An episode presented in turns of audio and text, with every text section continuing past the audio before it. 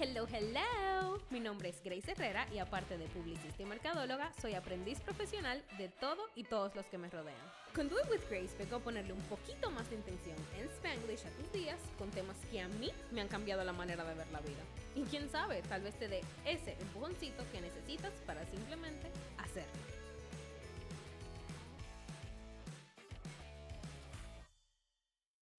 ¿Qué lo que, mi gente? Esta semana el episodio está un poco diferente.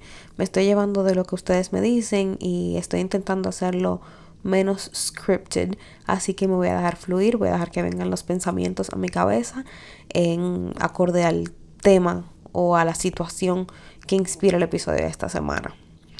Así que, without further ado, let's get into it. Este episodio probablemente se va a llamar Amar lo que es, Loving What Is inspirado en el libro de Byron Katie que me encanta y lo estaré mencionando probablemente mientras hablo con ustedes. Pero todo esto me viene y esa es la frase que me ha resonado en la cabeza esta semana porque no sé para ustedes, pero para mí y algunos de mis amigos definitivamente ha sido a roller coaster. Ustedes saben esas semanas que son eternas, que no se acaban, que uno siente que hace demasiado pero que no hace nada. Eh, una locura. O sea, situaciones que se salen de mi control y que ponen a prueba, no que ponen a prueba mi fe, pero ponen a prueba el willingness que yo tengo a aceptar, valga la redundancia, el will o la voluntad de papá Dios en mi vida. Y definitivamente han sido días que me han invitado a quedarme quieta, a respirar, a entender todo y a aceptar las cosas como son. Y de ahí viene un poco eso del loving what is. Porque las cosas no nos pasan a nosotros, pasan para nosotros. Y no siempre se nos hace fácil verlo de esa manera.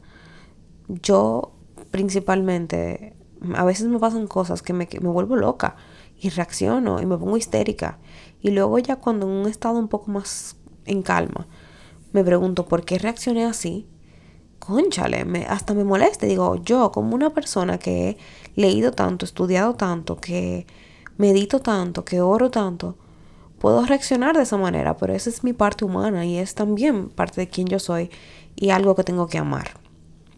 Ahora, amar esa parte humana y aceptar esa parte humana de mí no significa quedarme ahí, no significa quedarme estancada, significa darme cuenta y trabajarlo y que si un día tengo un desliz, no pasa nada. Me doy el permiso de tener un desliz. Me doy el permiso de tener un mal día, de perderme, de tener bajones. Me lo doy completamente. Pero eso no significa entrar en un círculo vicioso de mediocridad y quedarme ahí tampoco. Porque nos encanta utilizar de excusa eso de el positivismo tóxico o que no siempre se puede estar bien. Y eso es simplemente una excusa para no trabajar en lo que sabemos que tenemos que trabajar. Pero para hacerlo, obviamente no es de la noche a la mañana. Yo a lo largo de los últimos tres años he recopilado una serie de herramientas que me ayudan a cope with those moments, a volver a mi zen y ver las cosas de otra perspectiva que tal vez no me afecte tanto y que me ayude a que esos momentos, esos bajones o esos momentos llenos de incertidumbre no duren tanto. No es que no pasen, porque pasan y son normales, pero a que duren menos. Así que aquí se las voy a compartir en este preciso momento. La primera de estas herramientas es la cosa más cliché del mundo, pero es tan obvia y tan nos la repiten tanto que se nos olvida que está ahí. Y es preguntarte para qué, no por qué. Porque en el momento en el que te preguntas por qué me está pasando esto a mí, entras en modo víctima. Y el modo víctima, señores, es la cosa más deliciosa del mundo, porque te entra en un estado de comodidad y de, pues, víctima y de el sufrimiento y esto así, que mi amor, mira, si te dejas, te quedas ahí forever, porque no hay nada más rico que ser la víctima y no trabajar en nosotros, no trabajar en lo que tenemos que hacer para arreglar las cosas que nos hacen victimizarnos. Hmm. Si nos dejan, nos quedamos ahí toda la vida. Pero no, en el momento en el que tú te preguntas, ¿para qué me está pasando esto? Cosas empiezan a cambiar, empiezan a pasar. Te empiezas a dar cuenta de qué te está aportando esto. ¿Para qué me está pasando? O sea, ¿qué área de mi vida vienes tú a aportarle esta situación? ¿Qué skill, no es skill lo que quiero decir, como qué virtud o qué yo le pedí a Dios que me diera, que tú me estás challenging con esta situación? La típica, le pido paciencia, me da prueba. Entonces, pregúntate, ¿para qué te está pasando? Y es tan obvio, porque es que estamos hartos, harto con J mayúscula, en todo el sentido de la palabra para los dominicanos, eh, de escucharla. Pero se nos olvida. Algo tan simple como eso puede shift por completo una situación. La segunda herramienta que utilizo es cuestionar mis pensamientos. ¿De dónde vienen? ¿Hacia dónde van?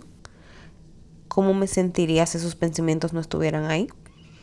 Son algunas de las cositas que capté del libro de Byron Katie y que hay muchísimas personas que te hablan mucho como de the work and doing the work, pero yo soy muy fiel creyente de coger y dejar, o tomar y dejar, de que todos los libros que leemos, todas las herramientas o videos, podcasts, whatever, mm, we make up our own things and things that work for us according to whatever we consume. Porque la verdad es que estamos sobresaturados de contenido y no se puede o no tenemos la necesidad de stick to one thing si simplemente podemos hacer our own thing and whatever works for us en ese momento preciso de nuestras vidas. Number three, tener alguien a quien decírselo.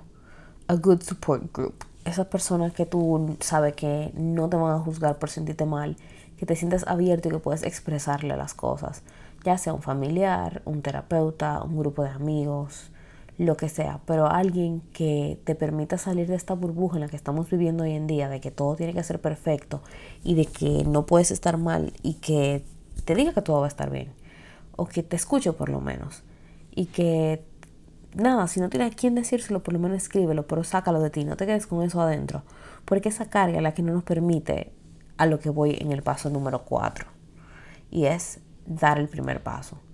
Dar un paso hacia cambiar eso. Dar un paso hacia hacer lo posible para solucionarlo, si tiene solución, o para soltarlo si no tiene. Y creo que con esto concluimos este episodio que no estuvo para nada scripted y espero que de una manera u otra les aporte. El tema de esta semana estuvo un poco diferente, pero hemos llegado al final. A continuación, estaré diciendo una serie de afirmaciones seguidas de una pausa por si las quieres repetir conmigo. Soy una persona capaz de sobrellevar cualquier situación. Me declaro fuerte, valiente y resiliente. Recibo con gratitud todo lo que atraigo a mi vida. Cada día es una nueva oportunidad para volver a comenzar. Conozco mis virtudes y las utilizo siempre a mi favor. Tengo toda la fuerza de voluntad para dar el primer paso. Sobre todas las cosas, vibro en amor y abundancia.